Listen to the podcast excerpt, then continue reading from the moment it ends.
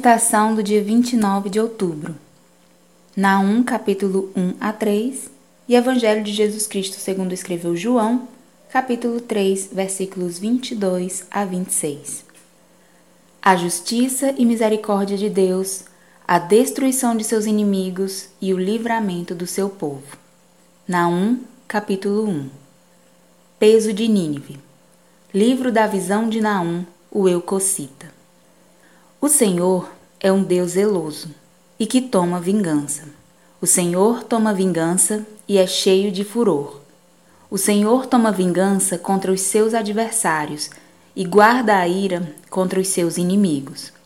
O Senhor é tardio em irar-se, mas grande em força, e ao culpado não tem por inocente.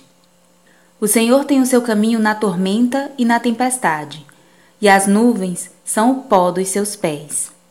Ele repreende o mar e o faz secar, e esgota todos os rios, desfalecem Baçã e Carmelo, e a flor do Líbano se murcha. Os montes tremem perante ele, e os outeiros se derretem. E a terra se levanta na sua presença. Sim, o mundo e todos os que nele habitam. Quem parará diante do seu furor? E quem subsistirá diante do ardor da sua ira? A sua cólera se derramou como um fogo, e as rochas foram por ele derribadas. O Senhor é bom, uma fortaleza no dia da angústia, e conhece os que confiam nele. E com uma inundação transbordante, acabará de uma vez com o seu lugar, e as trevas perseguirão os seus inimigos. Que pensais vós contra o Senhor? Ele mesmo vos consumirá de todo não se levantará por duas vezes a angústia. Porque, ainda que eles se entrelacem como os espinhos e se saturem de vinho como bêbados, serão inteiramente consumidos como palha seca. De ti saiu um que pensa mal contra o Senhor, um conselheiro de Belial. Assim diz o Senhor: por mais seguros que estejam e por mais numerosos que sejam, ainda assim serão exterminados e ele passará. Eu te afligi, mas não te afligirei mais. Mas agora quebrarei o seu jugo de cima de ti e romperei os teus laços. Contra ti, porém, o Senhor deu ordem que mais ninguém do teu nome seja semeado. Na casa do teu Deus exterminarei as imagens de escultura e de fundição. Ali farei o teu sepulcro, porque és vil. Eis sobre os montes os pés do que traz boas novas, do que anuncia a paz. Celebra as tuas festas, ó Judá. Cumpre os teus votos, porque o ímpio não tornará mais a passar por ti. Ele é inteiramente exterminado. O cerco e tomada de Nínive. Capítulo 2 O destruidor está já diante de ti. Guarda tu a fortaleza, observa o caminho, esforça os lombos, fortalece muito o teu poder, porque o Senhor trará outra vez a excelência de Jacó como a excelência de Israel. Porque os que despejam, os despejaram e corromperam os seus sarmentos.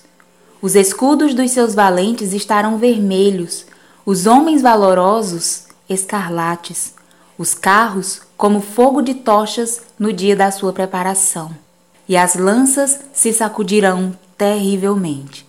Os carros se enfurecerão nas praças, chocar-se-ão pelas ruas. O seu parecer é como de tochas, correrão como relâmpagos.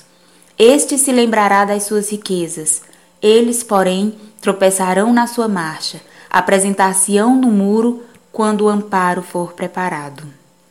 As portas do rio se abrirão e o palácio se derreterá. E Usabe está descoberta, será levada cativa e as suas servas a acompanharão, gemendo como pombas, batendo em seu peito. Nínive, desde que existe, tem sido como um tanque de águas. Elas, porém, fogem agora. Parai, parai, clamar-se-á, mas ninguém olhará para trás. Saqueai a prata, saqueai o ouro, porque não tem termo o provimento.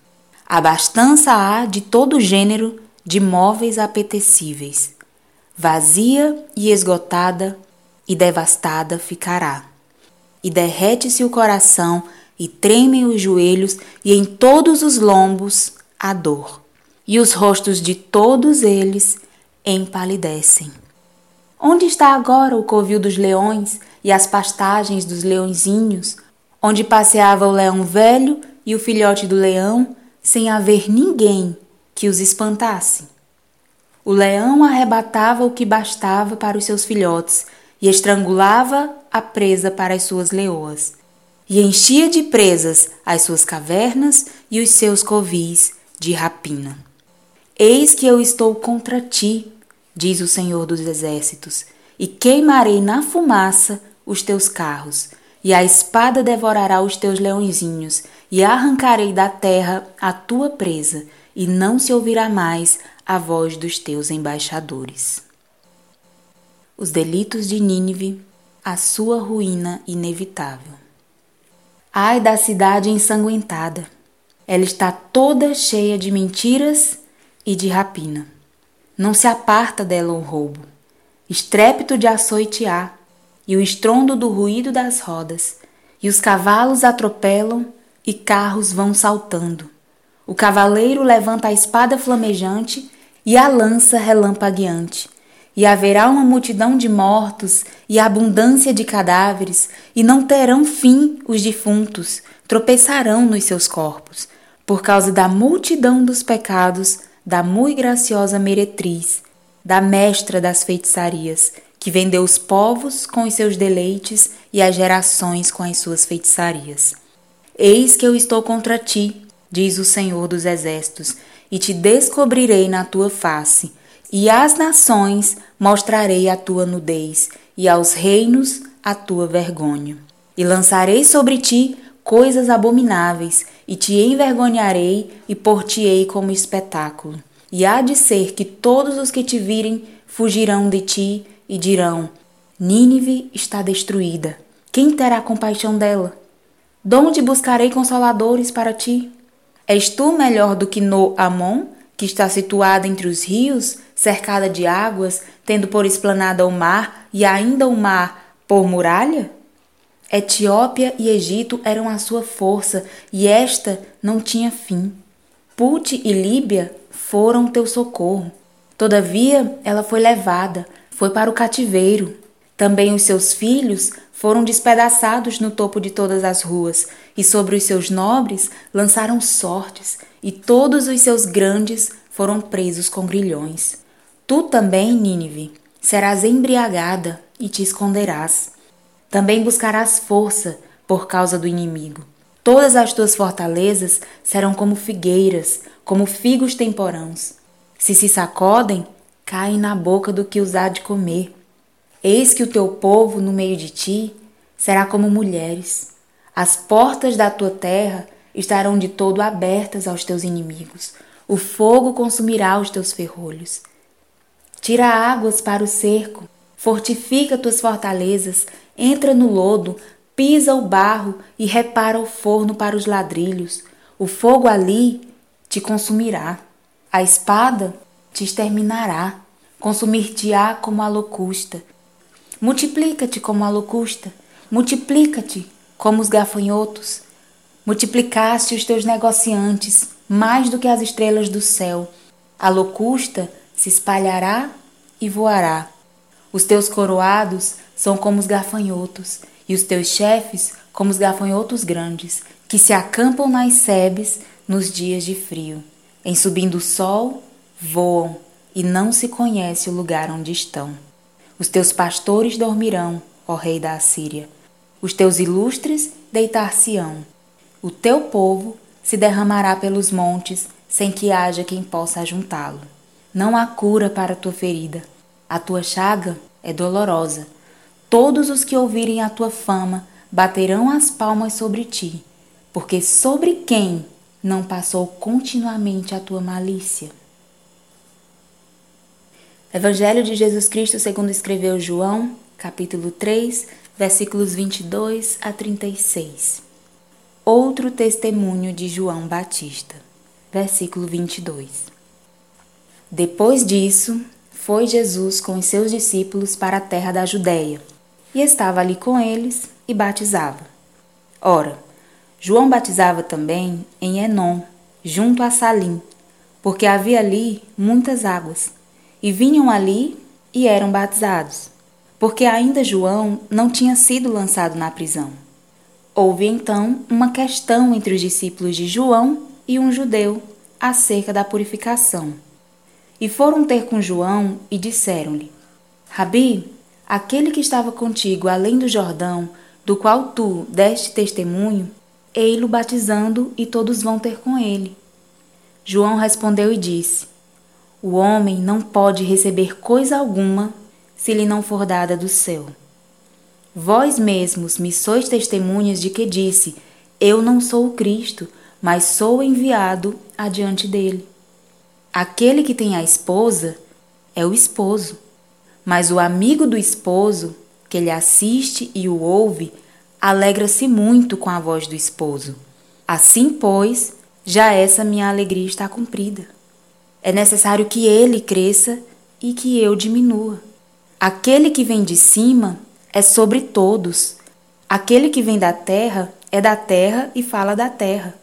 Aquele que vem do céu é sobre todos. E aquilo que ele viu e ouviu, isso testifica. E ninguém aceita o seu testemunho. Aquele que aceitou o seu testemunho, esse confirmou que Deus é verdadeiro, porque aquele que Deus enviou fala as palavras de Deus, pois não lhe dá Deus o Espírito por medida. O Pai ama o Filho e todas as coisas entregou nas suas mãos.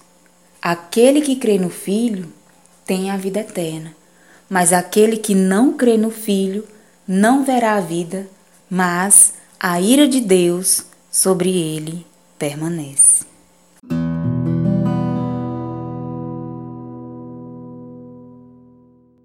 Esta foi a leitura do dia.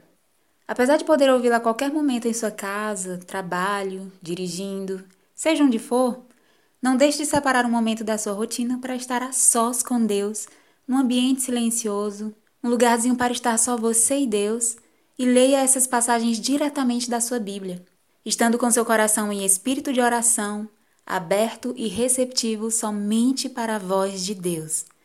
Que Deus lhe conceda entendimento das Escrituras e discernimento espiritual para compreender o que o Espírito diz às igrejas e o que o Espírito diz especificamente para você.